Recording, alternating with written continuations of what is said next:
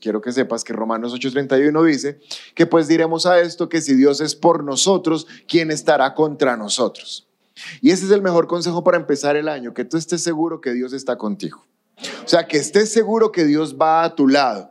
Ahora, en la Reina Valera, que es una versión más clásica, me gusta como dice, si Dios es por nosotros. Hay otras que dicen que si Dios es con nosotros. Y pues es chévere que Dios esté con nosotros, pero mejor aún es que esté por nosotros. Porque hay gente que está contigo, pero cuando la necesitas ya se va. En cambio, Dios está contigo y cuando lo necesitas, Él existe para ti. Para lo que tú necesites, Dios está. Entonces, qué bueno que este año Dios esté por ti, que Dios esté a tu lado. Ahora, quiero aclarar algo. ¿Cómo saber si Dios está con nosotros? Porque yo les puedo decir, ¿cuántos saben que Dios está con ustedes? Y la mayoría de ustedes me van a decir, "Uh, yo. Pero una cosa es creer que Dios está con nosotros y otra cosa es estar seguros que Dios está con nosotros. Y aquí es donde quiero aclararlo para que no tengas una expectativa incorrecta de este año y tú pienses, sí, Dios va conmigo, todo va a salir bien y empieza el año y cada vez peor y todo al revés y tú, pero ¿qué es esto? Si se supone que Dios está conmigo, ¿por qué las cosas no están saliendo bien? Bueno, es que nadie te había preguntado si tú estabas seguro que Dios estaba contigo. Porque ¿qué significa que Dios está conmigo? Mateo capítulo 7, verso 21. Los que ya empezaron el plan de lectura, esto ya lo leímos esta semana. Entonces, chicaneen ahí, llámese eso. Ya lo leí. Pero los que no, entonces lo vas a leer. Pero Mateo 7:21 dice, no todo el que me llama Señor, Señor, entrará en el reino del cielo. Solo entrarán aquellos que verdaderamente hacen la voluntad de mi Padre que está en el cielo. Y si tú notas, Jesús está haciendo un contraste entre dos tipos de personas. El primer grupo de personas solamente hace una cosa. Si tú ves el versículo en la parte de arriba, dice, el primer grupo de personas lo único que hacen es decir. Y ellos dicen que Dios está con ellos. Ellos dicen que Dios está a su favor. Pero Jesús dice, hay un peligro y es creer que porque tú lo digas, eh, estás seguro que eso está pasando y realmente no está pasando. Porque hay un segundo grupo de personas y son los que verdaderamente hacen la voluntad de Dios. ¿Qué significa tener a Dios de mi parte? Tú tienes a Dios de tu parte cuando tú haces la voluntad de Dios para tu vida. Entonces aquí ya se rompe algo y es una diferencia. Y esa es una razón por la cual eh, no en esta iglesia, no en este país, no en este lugar, pero sí muchos creyentes piensan y esperan cosas de Dios que nunca van a recibir. Porque lo, que, lo único que hacen es decir, sí, Dios está conmigo. Sí, yo creo en Dios. Sí, Dios me ayuda. Pero es que no se trata de eso. Jesús dijo, van a haber personas que dicen, Señor, Señor, pero no van a entrar al reino.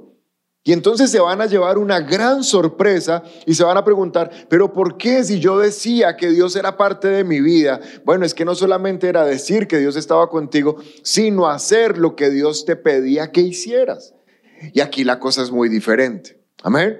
Entonces yo quiero como iglesia, como pastor de la iglesia, que este año tu año sea muy bueno. Pero no va a pasar si tú no haces la voluntad de Dios para tu vida. No va a pasar simplemente porque tengas buenas intenciones. La palabra habla de personas que tienen apariencia de piedad, que parece que son, pero que realmente cuando los miras en el fondo no son. Y una cosa es decir que soy y otra cosa es ser. Y 2022, de pronto, si no estábamos siendo mucho, es el año de no solamente hablar de Dios, creer que Dios está conmigo, sino que en cada actitud que tengo, en cada acción que haga, se note que estoy haciendo la voluntad de Dios para mi vida. Amén. Deuteronomio capítulo 6, 18 es un excelente versículo. Y, y vamos a leerlo como iglesia juntos a la voz de tres. Un, dos, tres. Dice la palabra, haz lo que es bueno y correcto a los ojos del Señor para que te vaya bien en todo. Tremendo, ¿no? Ahora sí, los que no lo leyeron, podemos leer todos juntos. Un, dos, tres. Haz lo que es bueno y correcto a los ojos del Señor para que te vaya bien en todo. Entonces entrarás en la buena tierra que el Señor juró dar a tus, antepasados y la poseerás. Una cosa es poseer, una cosa es lograr, una cosa es por fin alcanzar aquello que tú anhelas. Pero mira que en ese proceso de llegar hasta ese lugar, Dios dice, no lo digo yo, realmente solo estoy leyendo lo que Dios dice. Dios dice, haz lo que es bueno y lo que es correcto a los ojos del Señor. A los ojos del Señor. ¿Puedes decir conmigo a los ojos del Señor? ¿Por qué? ¿Por qué? ¿Por qué repetimos esto? Porque puede que tú digas, no, yo estoy haciendo lo que es bueno y correcto. A mí me parece que lo que hago está bien. Bueno, puede que tú hagas cosas que te parece que están bien, pero ante los ojos del Señor no. Y entonces por eso no hay resultados, porque creemos, hay un dicho que dice, al que hace cosas buenas le va bien, pero eso es parcialmente cierto. Lo que es completamente cierto es lo que dice el versículo, al que hace lo que es bueno y al que hace lo que es correcto, pero delante de los ojos de Dios.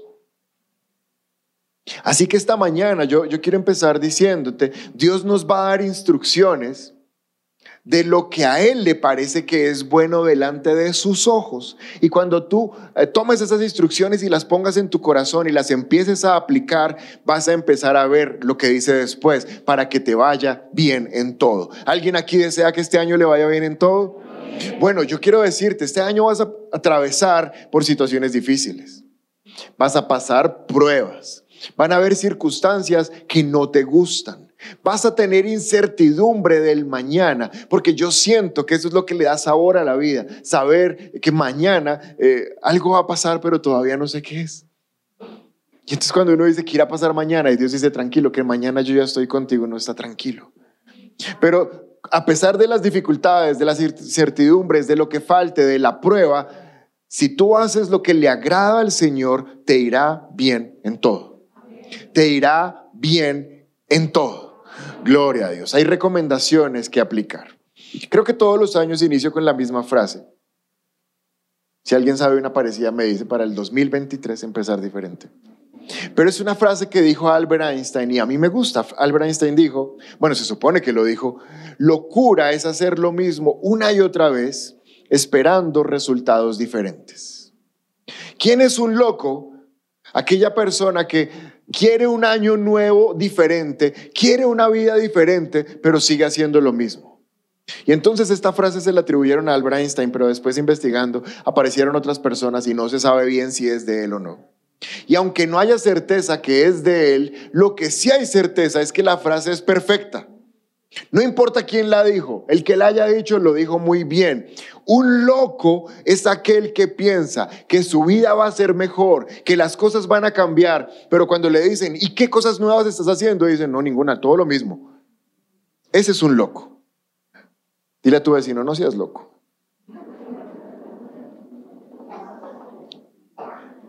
No podemos empezar este año y ser los mismos locos del 2021. Hay cosas que Deuteronomio dice, haz lo bueno y correcto. Dios te dice esta mañana, hay cosas que estoy esperando que hagas, que son buenas, que son correctas. Cuando las hagas, las cosas van a cambiar. Y a pesar de que empiezo con esta frase frecuentemente, a pesar de que cuando yo voy a mis notas me doy cuenta que todos los años empiezo con las mismas series, hábitos que cambiarán tu vida, las mejores cosas, si haces eso arruinarás tu año, y seguramente que todos los años empiezo con la misma frase y digo que es de Albert Einstein. A pesar de eso, a mitad de año hay gente que me dice, no sé por qué este año estoy viviendo igual o peor que el anterior. Y uno por dentro quisiera decirle, pues porque no has hecho nada diferente al año anterior. Estás viviendo la misma vida del año anterior. ¿Cómo esperas que el año sea diferente? Amén.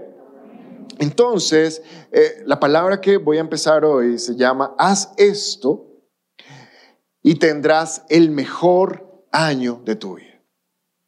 Voy a darles, creo que hoy, el otro domingo y no sé si el siguiente, una serie de consejos no míos de la palabra que me muestran que si yo aplico esto, vamos a tener el mejor año de nuestra vida. Haz esto y tendrás el mejor año de tu vida. Antes de empezar los consejos que la Biblia tiene, voy a darte un consejo que es mío. Entonces me voy a poner antes de la Biblia, le pido perdón a Dios por anteponerme a su consejo. Además, yo creo que lo que les voy a decir debe estar en algún versículo, solamente que no lo encontré. Pero eh, todo está en la Biblia, la sabiduría está en la palabra. Y les voy a dar un consejo que es mío. Primer consejo que les voy a dar esta mañana, y este es mío. No vas a ver cambios este año, no vas a tener resultados diferentes este año si no los incluyes dentro de tu agenda. Si no los metes dentro de tu calendario. ¿Por qué? Mírame un segundo. Tu agenda tu calendario, la manera como organizas tu tiempo, es el mejor reflejo de cómo están las prioridades en tu corazón. Entonces yo no voy a poder poner el consejo de Dios, no voy a poder incluir estas recomendaciones si sigo con la misma agenda que llevo. Después de hoy, bueno, después de hoy no, después de esta serie que vamos a empezar, tu agenda debe cambiar. Tus días deben ser diferentes. Voy a decir algo que no les va a gustar a muchos, pero algunos tendrán que dormir menos. Algunos tendrán que levantarse media hora más temprano para poder hacer esto. Algunos tendrán que dejar de hacer cosas que les gustaban hacer para poder ajustar lo que Dios te está llamando a ajustar. Pero este consejo es mío y recíbeme este consejo de todo corazón. La gente más productiva, la gente más eh, eficaz es la gente que maneja muy bien su agenda, que no pierde tiempo, que no tiene tiempos muertos, que no deja el día al azar. ¿Qué va a hacer hoy? Ni idea. No, la gente más productiva sabe qué va a hacer durante la semana, sabe distribuir los tiempos. Son tan productivos que aún dentro de su tiempo tienen tiempo para descansar. Así de productivos. Y este año, tu año no va a cambiar si tú no incluyes las recomendaciones, lo que Dios nos dice, en tu agenda. Si tu agenda no cambia, esto es pura mentira. El reflejo de que sí lo vas a hacer es que tu calendario cambió. ¿Listos? Voy a empezar con el primer consejo, con la primera cosa que vamos a hacer que va a cambiar nuestro año. ¿Están listos para recibirlo? Es una cosa que me ha llevado tiempo y tiempo y tiempo. Le preguntaba a Dios, Señor, manda la revelación, cómo va a cambiar. Y por fin me lo entregó y está listo aquí para ustedes. Si están tomando notas, lo primero que hay que hacer este año es orar. Veo las caras, ¿no? Veo muchos como... ¿Era eso lo que iba a decir? Pues sí, orar. Porque la oración es a la vida espiritual lo mismo que la respiración es a la vida física. No sé si tú sabes, pero más o menos en promedio en un día respiras 20 mil veces y no te das cuenta. Pero si no fuera porque respiras 20 mil veces, estarías muerto. Aún ese es el problema del COVID, que no deja respirar las personas. Y la respiración en tu organismo funciona de la misma manera que la oración a tu espíritu le da vida. De tal manera que si no respiras, te mueres. Y si no oras, también te mueres. Es así de trascendental. No es una opción, no es una, de pronto una recomendación, es algo obligatorio. El creyente que no ora se muere. Y es que no podemos esperar, realmente es algo incoherente, es algo torpe, es algo tonto, es algo loco, pensar que Dios este año te va a proveer, te va a dirigir, te va a proteger, te va a cuidar, te va a abrir puertas, te va a dar su aprobación en cosas, te va a bendecir sin hablar con Él. ¿Cómo podría hacerlo? Mi pastor dice que saber que tienes al Espíritu Santo todo el día contigo y no hablarle es una falta de respeto. Es una falta de respeto. Porque cuando tú estás en un lugar con alguien, lo más respetuoso que puedes hacer es hablar con él. ¿O no? Aún cuando, no sé ustedes, pero cuando yo tomo un taxi, yo le hago la conversación al del taxi. Si voy en... ¿Quiénes usan pickup? ¿Quiénes toman moto para, para moverse? Nadie aquí todos. Gente de poca fe. Ustedes son gente de poca fe. Pero es que en Bogotá hay momentos del día donde si tú vas en carro no te sirve. Yo sí he tomado moto. Entonces, Pide una moto, ta, ta, llega el señor de la moto, me recoge y para yo saber que voy a llegar a mi destino, yo hablo con él. Entonces yo le digo, ay, me mandaron el mejor motociclista que había en Pica, el más cuidadoso. Y él es como, no tengo tanto afán, Señor, no tengo tanto afán. Entablar conversación con alguien es una manera de mostrarle respeto a esa persona. Es una manera de mostrar que para ti esa persona no simplemente está ahí porque sí, sino que te importa. Entablar conversaciones con Dios es lo más respetuoso que puedes hacer. Porque muchas personas eh, les pasa lo, de- lo del familiar de uno que lleva años sin ver y aparece de repente y te pide 10 millones de pesos prestados. ¿A quién le ha pasado? El primo que nunca le escribe a uno aparece, ¿qué hubo, primo? Y uno, ay, ¿qué más? Se tendrá una plata. Y, ¿Qué? Y, traía un meme, pero es que se pixelaba mucho la imagen, pero es, es un meme que dice, ¿what?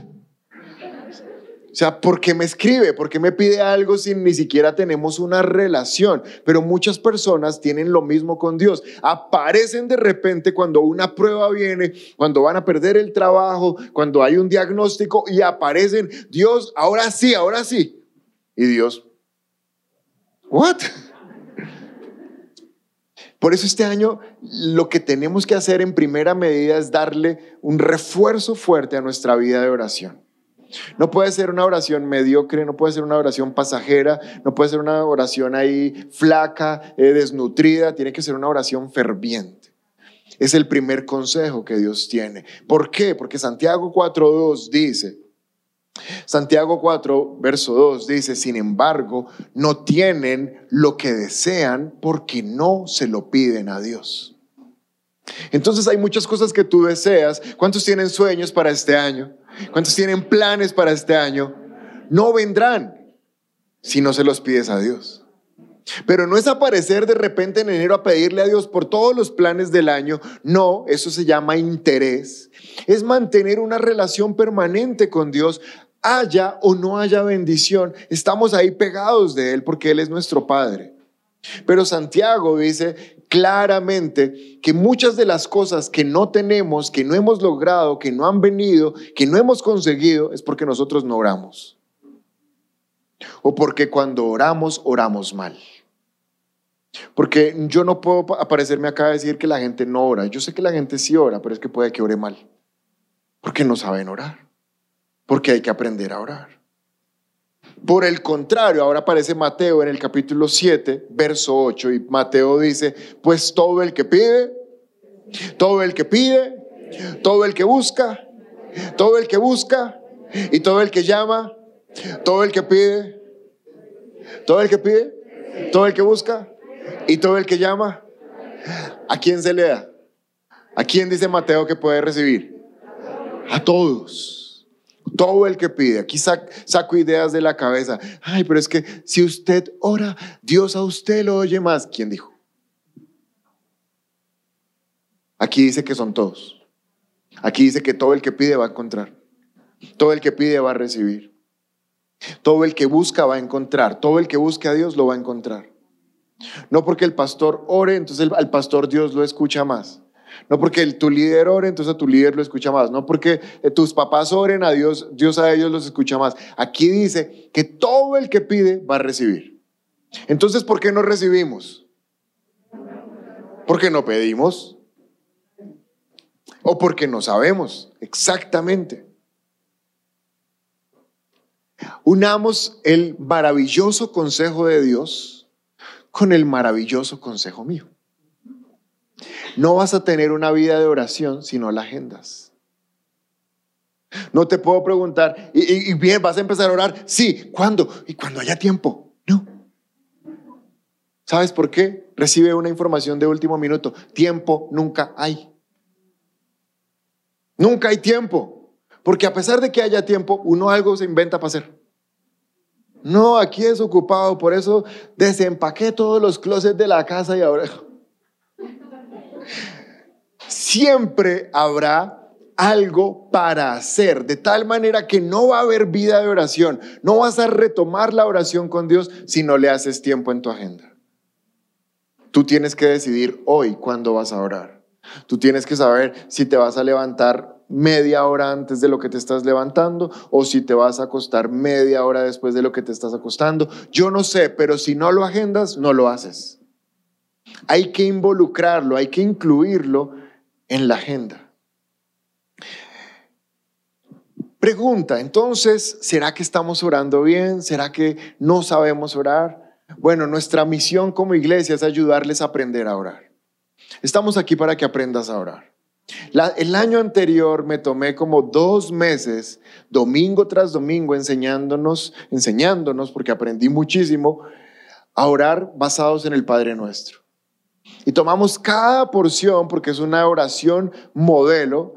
No salgas de aquí ahora diciendo, ay, bueno, entonces ya me rezo el Padre Nuestro. No. El Padre Nuestro es un modelo. De hecho, hay cosas en el Padre Nuestro que ni siquiera nos aplican a nosotros. Porque Jesús lo enseñó cuando él estaba bajo la ley y esto cambia cuando Jesús resucita. Entonces hay cosas del Padre Nuestro que literal no son para nosotros. Pero sí hay modelos, sí hay principios en el Padre Nuestro y me tomé dos meses o más, no sé ya ni cuánto. Si lo buscas en YouTube, ahí puedes aprender a orar. Te doy el nombre de la primera prédica para que las encuentres seguidas. Se llama El peligro de olvidar que Dios está en el cielo. Porque el Padre Nuestro empieza diciendo, Padre Nuestro que estás en el cielo. Esa es la primera prédica, el peligro de olvidarse que Dios está en el cielo. Y ahí para adelante, cada ocho días, expliqué cómo se ora. Pero mientras te vas y encuentras eso, yo te quiero dar algunos pasos esta mañana, porque sé que hay personas muy nuevas. De hecho, debe haber personas que será su segunda vez que vienen, o su primera, o su primer mes, y todavía no saben cómo orar. Hay siete pasos para orar. Hay siete pasos para tener un buen momento de oración. Estos siete pasos, mírame un segundo, si los haces, te gastas más o menos entre 15 y 20 minutos cada día para hacerlo. Y es que el que no tenga 15 o 20 minutos para orar es muy tacaño. Porque es que 15 minutos no es nada. Entonces, mínimo, con estos pasos te gastas 15 o 20 minutos, pero seguro que entre, entre más lo hagas, vas a darte cuenta que te vas a tomar una hora, hora y media, y no te das cuenta cuánto te pasa el tiempo en la presencia de Dios. Pero no te va a poner carga de una hora, te va a decir que ores aproximadamente 15 minutos. Lo primero que uno hace cuando empieza un tiempo de oración personal se llama adoración. La adoración es la manera de entrar a orar. Porque cuando tú adoras, lo que haces es exaltar o reconocer a Dios por todo lo que Él es. No por lo que Él ha hecho. No, antes de agradecer por lo que Él ha hecho, tú reconoces lo que Él es. En la relación de pareja, no sé si pasan todas, pero al menos en la mía, a veces tenemos como roces con mi esposa porque no, no me fluye, a veces, no es siempre, como esa ternura, como ese, ay, mi linda, mi pequeña. la, la, la, la, la- la relación de pareja a veces se vuelve tan rápida y como que eh, la mamá, el esposo, eh, que se te olvida. ¿Me entiendes? No sé cuántos les pasa aquí. Ah, no, todos perfectos, ¿no? Gloria a Dios. Eh, Pero entonces, digamos que cuando, cuando éramos, cuando era, sobre todo, ya les creí, sobre todo. Cuando éramos novios, yo le decía princesa. Y entonces ahora, ya después, 10 años cumplimos de, de de casados, ¿por qué hace rato no me dices princesa? Sabes, en cuanto a la relación de pareja, sería algo similar a la adoración. La adoración es reconocer esas, esas cosas bonitas de la relación. ¿Me están entendiendo el ejemplo, sí o no? Ahora no salgan, ah, pero dígale princesa, tranquilos, tranquilos. A veces le digo, ya me estoy acordando de eso. Pero lo que te quiero decir es que tú entras a Dios primero reconociendo lo tremendo que Él es. Vamos a hacer un ejercicio práctico de adoración.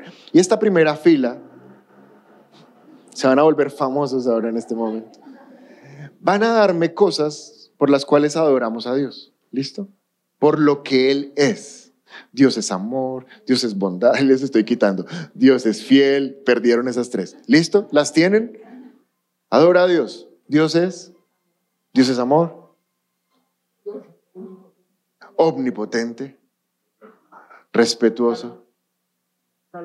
Dios es vida, Dios es misericordia. Se la quitaron. Repito. Dios es ternura. Dios es poderoso. Dios es abundante. Estás adorando a Dios por quien Él es. Y, te, y empiezas a adorarlo y te empiezan a llegar cada vez más cosas. Dios, tú eres, tú eres, tú eres guau. Es tremendo. ¿Qué es guau? Todo. Y te tomas un tiempo de tu oración exaltando a Dios por quien Él es. Una manera que yo uso personalmente para entrar en adoración es una canción. Entonces yo, digamos, esta semana lo que hice fue que tomé una de las canciones de la semana anterior que me gustó muchísimo y todos los días puse la misma canción. Es que ni siquiera necesitas tener siete canciones, una para cada día de la semana. Puede ser hasta la misma canción, lo que tú quieras. Pero para eso es que adoramos acá, para que tú tengas ideas de, ay, tan bonita esa canción. Vas y la buscas y con esa canción entras y adoras. ¿Por qué necesito una canción? Porque cuando me levanto mi cuerpo lo que menos quiere es orar. O sea, mi cuerpo es como devolvámonos, devolvámonos y uno no. y el alma, mi pensamiento, menos. Eso no sabe ni en qué día está. Pero yo entro con una canción y se rompe lo que mi cuerpo se está oponiendo, se rompe lo que mi alma se está oponiendo y mi espíritu se conecta con esa canción. Y empiezo a adorar. Y empiezo a adorar. Dos o tres minutos de adoración. Bien. También te quiero recomendar en YouTube, tú pones en YouTube, pones en el buscador música para orar. Si eres play, si eres gringoide, pones instrumental worship. No sé por qué en inglés salen más cosas. En español salen menos, pero si tú pones en inglés es un montón. Pero te va a salir una cantidad de, de canales que tienen al menos como una hora de música instrumental y la pones ahí de fondo. Y eso también te ayuda a conectarte con Dios, tener una instrumental de fondo. Hay gente que dirá, no, a mí eso me distrae, entonces no ponga nada. Haga como quiera. Yo le estoy diciendo como me gusta a mí. Yo pongo un poquito de instrumental allá y ahí me pongo a orar. ¿Y empiezo con qué? ¿Con qué se entra? Con la adoración. ¿Por qué? Porque adoramos por quien Él es. Después le alabamos. Ahora sí la alabanza es alabarle por lo que Él hace. Esta primera fila me va a dar ejemplos de alabanza. ¿Por qué alabas tú a Dios? Entonces ahí empiezas a recordar, la alabanza y el agradecimiento es muy similar. Empiezas a recordar todo lo bueno que Dios ha hecho y lo empiezas a alabar. ¿Por qué lo alabas? Porque te protege. Por la salud. Porque te perdona. Ush, Porque me acompaña siempre. Porque nos protege siempre. Porque es tu todo. Porque te levanta.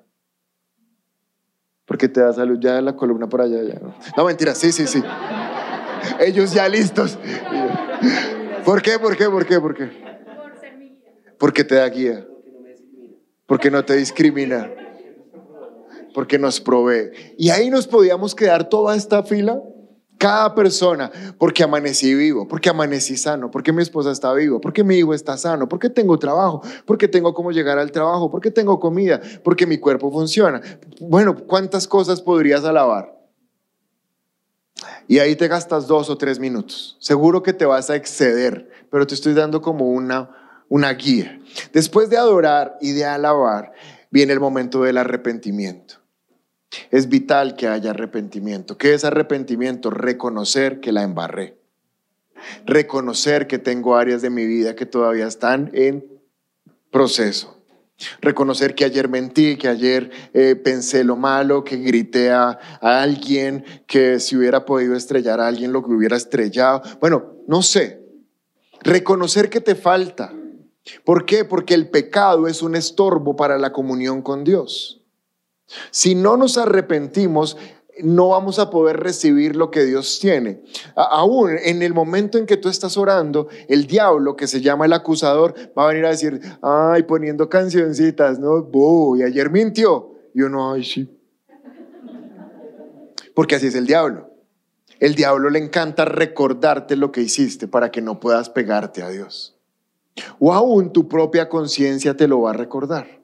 Entonces, como la conciencia está trabajando, como el diablo está trabajando, como el Espíritu Santo nos recuerda cosas que todavía están mal, nos arrepentimos en ese momento. Y lo ponemos debajo de la sangre de Jesús. Señor, tú me limpiaste y yo sigo siendo limpio y te pido perdón y Salimos de aquí, cero, cuentas a cero, listo. Después del arrepentimiento viene un momento de pedir. Pedir. Tú puedes pedir. Porque, ¿Por qué no tienen en Santiago?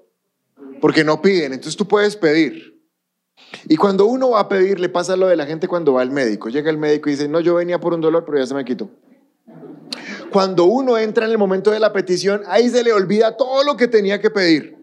No pide tres cositas y, ay, ¿qué más pido? ¿Qué más pido? Y Dios, dale, aprovecha. No me acuerdo. Como tú sabes que se te va a olvidar, tú tienes una lista de peticiones. La puedes tener en tu celular, la puedes tener en una agendita. Ay, mañana cuando ore voy a orar por esto. Y en el momento de la oración, sacas tu lista. Y puedes orar por cosas que en ese momento, como estás medio dormido, seguramente no te vas a acordar. Pero como las tienes escritas, ahí las vas a poder pedir. Porque no tenemos porque no pedimos, pero si pedimos, recibiremos. Entonces hay que pedir. Amén. ¿Cuántas llevamos? ¿Cuál es la primera? Adoración. Segundo. Tercero. Cuarto. Ahora vamos a un momento de intercesión. ¿Qué es intercesión? Intercesión es pararse delante de Dios a pedirle por gente que todavía no es salva. Seguro conoces al menos una persona que no es salva. Quería esa respuesta. Uh. no, lo que conocemos es como de a 100 personas que no son salvas. Pero en ese momento se los presentas a Dios, Señor, eh, mi suegro, Señor, mi tío, Señor, mi hermano, Señor, por favor, 2022 que sea el año de su salvación. Y puedes también interceder por gente que estaba en la iglesia y se fue. Dios, y este que se enfrió, te amaba tanto, pero el mundo se lo arrastró, pero en el nombre de Jesús, tráelo. No vuelven porque nadie pide por ellos. Pero ahora Dios va a poner una carga de intercesión en nosotros. Amén. Después de la intercesión, si tú ya estás bautizado en otras lenguas, si hablas en otras lenguas, puedes tomarte un tiempo para orar en otras lenguas. Si no hablas en otras lenguas, entonces eh, Busca fe para entender si eso es para ti o no. Yo tengo un estudio en YouTube también, porque no hablamos en lenguas, para qué son las lenguas, cómo hablar en otras lenguas. Entras a nuestros módulos de formación, vamos, te ministramos, las vas a recibir y si ya las tienes, las usas todos los días. Porque el Espíritu Santo dice que Él intercede por nosotros cuando no sabemos qué pedir. Entonces es un buen momento para orar en otras lenguas.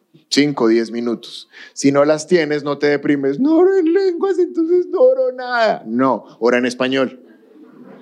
Mientras recibes las lenguas. Listo.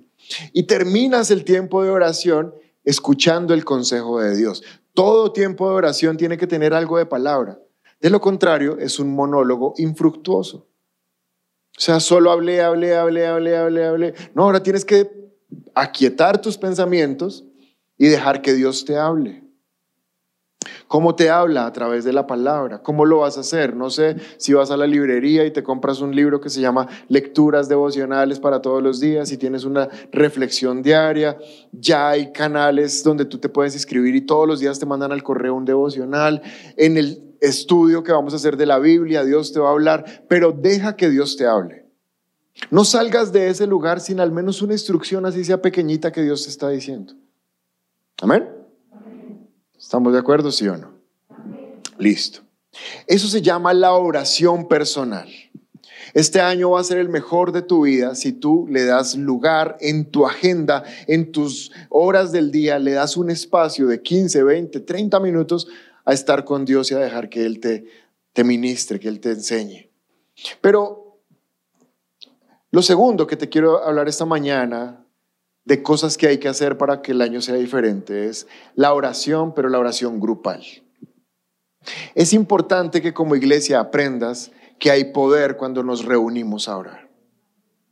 ¿Cuántos creen que hay poder cuando dos o tres se reúnen a orar? Entonces, ¿por qué no vienen? Porque decimos que lo creemos, pero no lo creemos. Si lo creemos, hacemos lugar en nuestra agenda para que cuando hay oración grupal estemos en la oración grupal. ¿Están entendiendo? Hechos capítulo 12, versículo 5 y después el 7 dice, pero mientras Pedro estaba en la cárcel, la iglesia oraba fervientemente por él. ¿Quién oraba por Pedro? La iglesia, se reunieron a orar. La historia es demasiado buena. Estaban tan metidos, estaban orando tan ferviente, estaban tan llenos del Espíritu Santo que Pedro salió, golpeó y no lo dejaron entrar porque estaban orando. Es que ¿quién golpeó a Pedro? Pero estamos aquí orando. No es que ya salió, o sea, Dios ya respondió la oración. La historia es buenísima. Pero mientras Pedro estaba en la cárcel, la iglesia oraba fervientemente por él. Verso 7, y de repente una luz intensa iluminó la celda donde estaba Pedro y un ángel del Señor se puso frente a Pedro. Y el ángel lo golpeó en el costado para despertarlo y le dijo, rápido, levántate. Y las cadenas cayeron de sus muñecas. Pedro está en la cárcel, pero la cárcel es una representación, es decir, él sí está físicamente en la cárcel, pero lo que tiene que ver con nosotros es que la cárcel es un lugar donde tú no eres libre. Hoy hay gente que está en la cárcel de sus pensamientos. Hoy hay gente que está en la cárcel de la tristeza. Hoy hay gente que está en la cárcel del remordimiento y saben que Dios tiene un plan violento para ellos, pero como dicen, no, es que yo la embarré, es que no sé qué, es, están en una cárcel que no los deja moverse. Y nosotros, ustedes saben que el, mes anterior estuvimos en la cárcel, pero conociendo gente en la cárcel, hay gente en la cárcel tan llena de Dios que son más libres que mucha gente que está por fuera de la cárcel. Porque su mente es libre, su espíritu es libre, son felices, tienen gozo. Pero hay personas que no están en una cárcel física, pero su vida es una cárcel para ellos. Nada los hace felices, nada les sirve, nada les alcanza, siempre tristes, siempre en la mala, pues hay que salir de esa cárcel. Porque la cárcel no te deja avanzar, la cárcel no te deja lograr lo que Dios tiene para que tú logres. Y muchas personas están en la cárcel de los pensamientos de lo que me pasó, de la plata que perdí, del lugar de donde no me aceptaron, de la relación que se rompió, de tristemente el esposo que se fue, y están allá metidos en una cárcel y Dios te dice, este es el año de salir de esa cárcel. Pero de esa cárcel no vas a poder salir solo sino que aquí hay un principio y me lo muestra la palabra, que muchas de esas prisiones en las que la gente está se van a abrir cuando se reúnan a orar con su iglesia. Porque aquí hay un poder tremendo. Mira lo que ocurrió. Varias cosas ocurrieron. Versículo 7. Cuando la iglesia oraba, lo primero que pasó fue que una luz intensa iluminó la celda. Alguien diga fuerte, una luz intensa. Esa luz es la presencia de Dios. Y todos necesitamos esa luz porque tenemos áreas en nuestras vidas que están oscuras. Hay áreas en la vida de cada uno de nosotros que, por ejemplo, están ocultando un pecado o un, mal comportamiento. Y sabemos que lo tenemos ahí, pero no hemos permitido que la luz de Dios llegue hasta ese lugar y lo alumbre. También hay áreas de nuestras vidas, de nuestros pensamientos, hay, hay áreas donde nos sentimos como en tinieblas y no sabemos para dónde ir, no sabemos qué decisiones tomar. Pero lo que me dice la palabra es que cuando se reunió la iglesia a orar, hubo tanta luz que aquellas cosas que estaban en la oscuridad fueron alumbradas. Cuando tú te reúnas a orar, cuando tú te permitas la experiencia de congregarte a orar, áreas de tu vida que están en tinieblas van a pasar a la luz. Porque va a resplandecer una luz intensa. Y hay gente que dice, pero yo soy cristiano hace 10 años y llevo con este pe- pecado hace 15 años y no lo puedo dejar. Sabes, hay un poder en la oración como iglesia de que la luz te alumbre y de que ese pecado pierda poder. Pero mira lo que dice después. Cuando la luz se iluminó, apareció un personaje. ¿Quién apareció? Un ángel. Y el ángel se puso de pie de la, de enfrente a Pedro. Lo segundo que hace la oración en iglesia, la oración se llama congregacional, es que empieza a movilizar los ángeles de una manera sobrenatural. Mira que la iglesia oraba y cuando hay alguien en la cárcel nosotros podíamos orar, Señor, que el carcelero se apiade de él, Señor, que el gobernador invierta el decreto, Señor, pero nada de eso pasó. ¿Sabes quién lo sacó? Un ángel. Porque los ángeles están listos para ayudarnos. Si alguien leyó Mateo 4, ¿alguien ya leyó Mateo 4 este año? Pues está en el plan de lectura de este año. Dice en Mateo 4:11 que cuando Satanás dejó de tentar a Jesús, entonces los ángeles vinieron y ¿qué hicieron? Le sirvieron a Jesús. ¿Y qué le sirvieron? Pues comida, porque Mateo 4 empieza diciendo que Jesús tenía hambre. Y entonces lo que yo veo es que los ángeles no solamente están ahí para protegerte, sino que los ángeles incluso pueden traer lo que estás necesitando para tu vida. Miren lo que dice Hebreos capítulo 1, verso 14.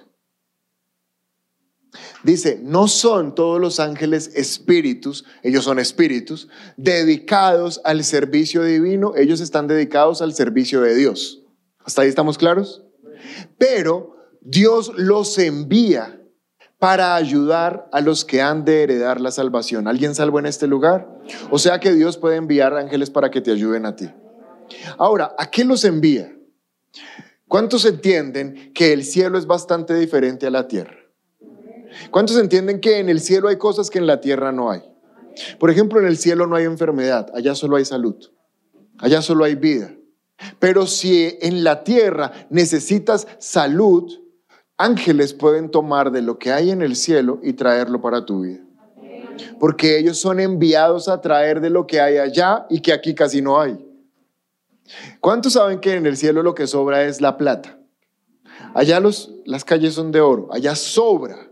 Y acá falta. ¿Sabes qué pueden hacer los ángeles? Ir y tomar de lo que hay en abundancia en el cielo para traer de lo que hay en escasez en la tierra. Bueno, nos falta fe para creerlo, pero así funciona. Y entonces lo que me está mostrando la palabra es que cuando la iglesia se puso a orar, la oración de la iglesia moviliza ángeles a favor de aquella persona que los necesita. Este año tú solo no vas a lograrlo. Yo solo no voy a lograrlo, pero Dios dice, tengo ángeles dispuestos para servirle a los que lo necesiten.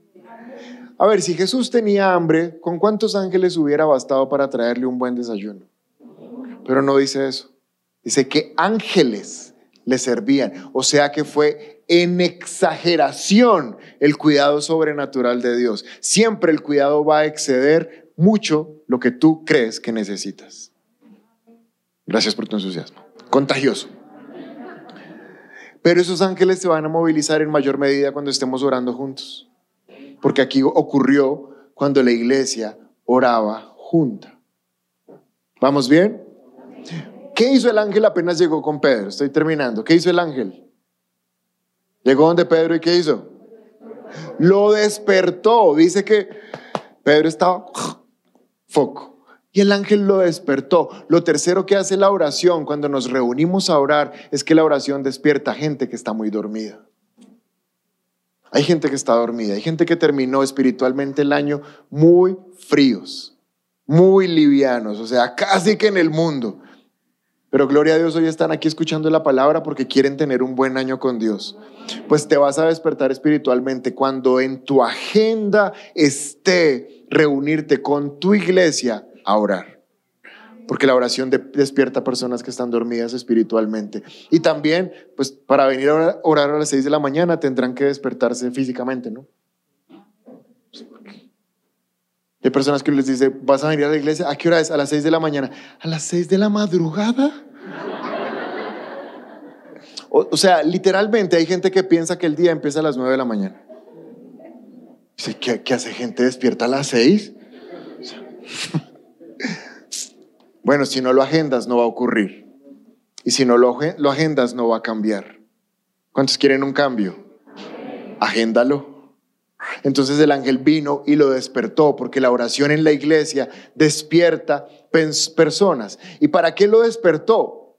Miren que dice la palabra, el ángel lo despertó y le dijo, rápido, levántese. Si el ángel no le dice levántese, Pedro le hace la conversación, ¡ay, un ángel! ¡Ay, cómo es el cielo! Y se pone ahí a perder tiempo. Entonces el ángel lo despierta y le dice, no es para hablar, después hablamos, vámonos.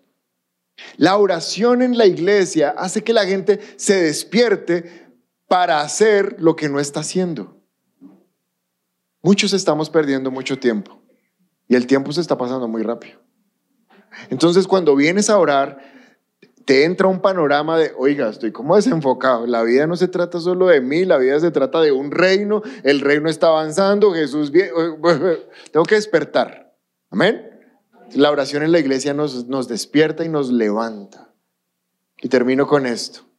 Dice en el, verso 10 en el verso 7 de Hechos 12, y después de que se levantó, las cadenas cayeron de sus muñecas. La oración ferviente de la iglesia hace que cadenas que te están atando se rompan. No se van a romper solo en casa. ¿Por qué? Porque hay un poder cuando la iglesia ora. Hay un poder cuando la iglesia se reúne, no a recibir palabra, a orar. Mateo 18, 19 al 20. Dice, también les digo lo siguiente, si dos de ustedes se ponen de acuerdo aquí en la tierra con respecto a cualquier cosa que pidan, mi Padre que está en el cielo lo hará. Pues donde se reúnen dos o tres en mi nombre, yo estoy ahí entre ellos. Un pensamiento final, sin ánimo de atacar a nadie que esté por internet. De hecho, amamos los que están en otros países, los que están en otras ciudades. Pero el versículo dice, ¿ah, nunca salió? Mateo 18, 19 dice que donde se reúnen dos o tres. Entonces la oración en iglesia es reunidos. Gloria a Dios por la virtualidad, pero no reemplaza la reunión física. O sea, chévere que tú te conectes desde aquí a dos cuadras a orar, pero mejor si puedes venir, porque aquí dice que donde se reúnen dos o tres en mi nombre, yo estoy ahí entre ellos. Amén. Dos consejos y con esto vamos a iniciar este año. Primer consejo, dale prioridad a tu oración personal. Y segundo, dale prioridad a la oración como iglesia. ¿Listos? Si es la primera vez que te conectas con nuestra iglesia y quieres aceptar a Jesús en tu corazón, te invitamos a que des clic en este video. También queremos conocerte, así que te invitamos a que nos dejes todos tus datos personales en nuestro sitio web. Por último, si quieres ver nuestro último video, te invitamos a dar clic aquí. Recuerda suscribirte, activar las notificaciones y seguirnos en todas nuestras redes sociales. Somos un lugar cerca de ti y trabajamos por una nueva generación.